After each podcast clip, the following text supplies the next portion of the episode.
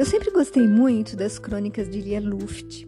Eu fiquei fã dela porque ela tinha uma coluna na revista Veja, de quem nós éramos assinantes. Isso quando essa revista ainda fazia parte das publicações que eu reputava como sérias e confiáveis. E assim que a revista chegava, era o seu artigo a primeira coisa que eu lia. E lia Luft, sempre muito clara, inquisidora, fazendo com que olhássemos de forma diferente todos os conflitos do nosso cotidiano. E eu fiquei muito triste quando ela desencarnou agora em dezembro de 2021, aos 83 anos. Essa gaúcha, romancista, cronista, poetisa, tradutora, escritora, que misturava textos com memórias e nos trazia assuntos tão atuais, sob um olhar lúcido, que nos convidava à reflexão. Era assim que eu a via. E hoje eu peguei na estante um livro de sua autoria chamado A Riqueza do Mundo. E eu vou trazer para vocês alguns trechos do capítulo 6, Liberdade com Preço, para o nosso estudo.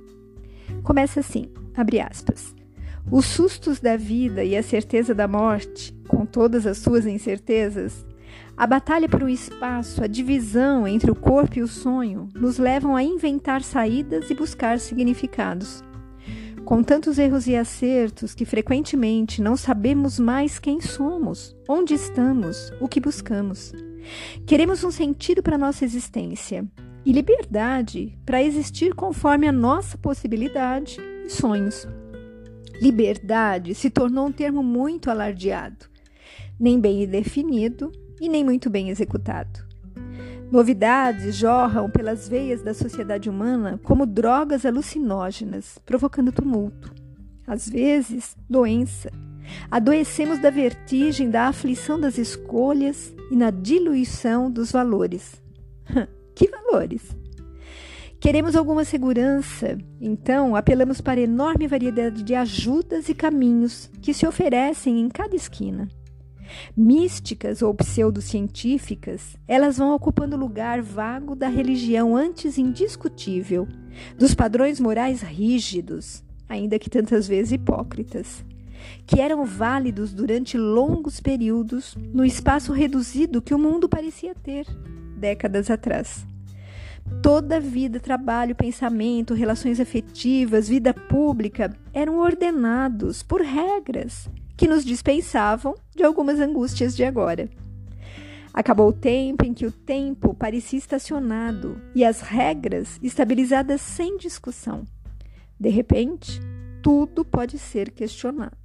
O que para uns é positivo, mas para outros é esmagador. Qual o limite da inovação e da exploração desses novos horizontes? Quem vai nos ajudar a discernir ou obrigar a escolher, se somos tão livres? O deslimite pode se tornar uma pesada carga. Para refletir, a gente precisa de alguma bagagem interior, isto é, um território íntimo, mental ou espiritual. A palavra assusta? onde analisar nossa vida, nossas possibilidades e desejos e realizações. E o caminho ainda a percorrer.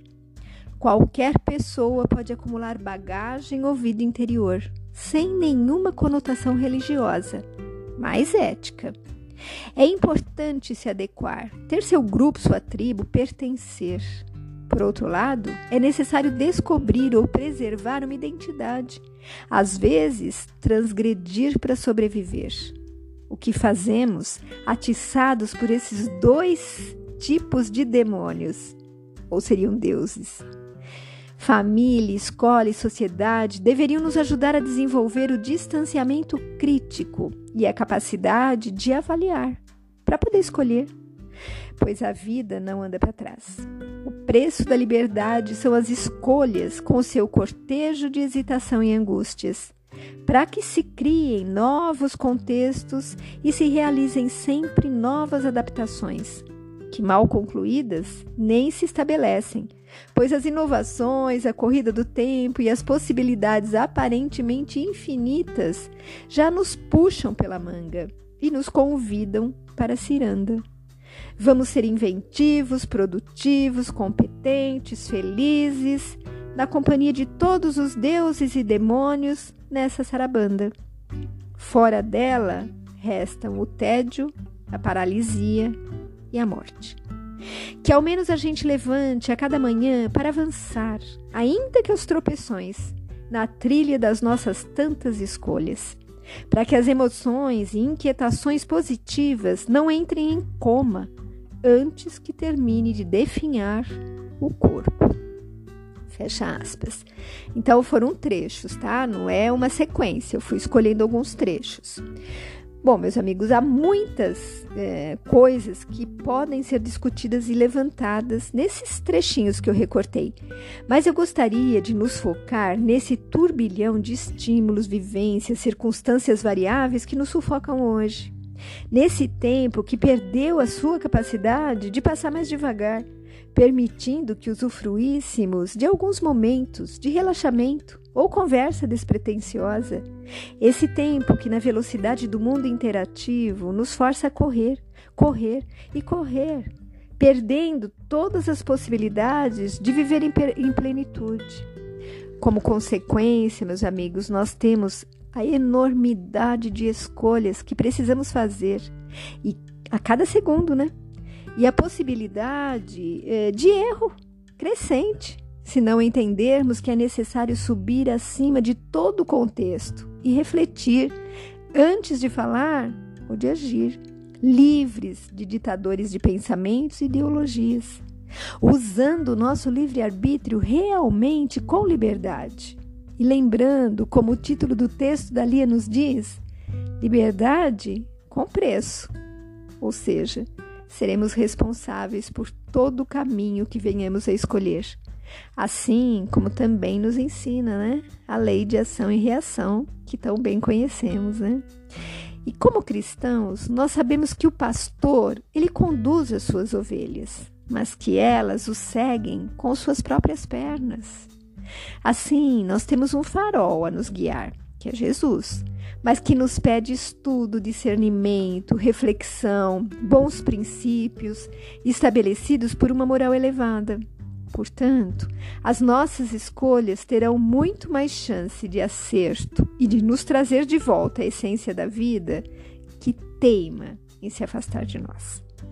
Que possamos manter a nossa alma permanentemente ligada ao alto, para que a certeza de que estamos vivendo os tempos corretos possa nos acompanhar, nos incentivando às melhores escolhas possíveis e trazendo tranquilidade em meio ao caos. Encerro pedindo que os que estão sob o peso de muitas dores sejam ajudados e agradecendo a Deus pela vida de todos nós e por seu infinito amor. A Jesus, por ser o único e verdadeiro caminho nos guiando para o bem.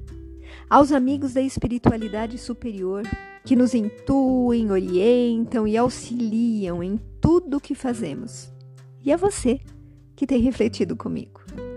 Fique com Deus. Beijos de quem também se preocupa com você.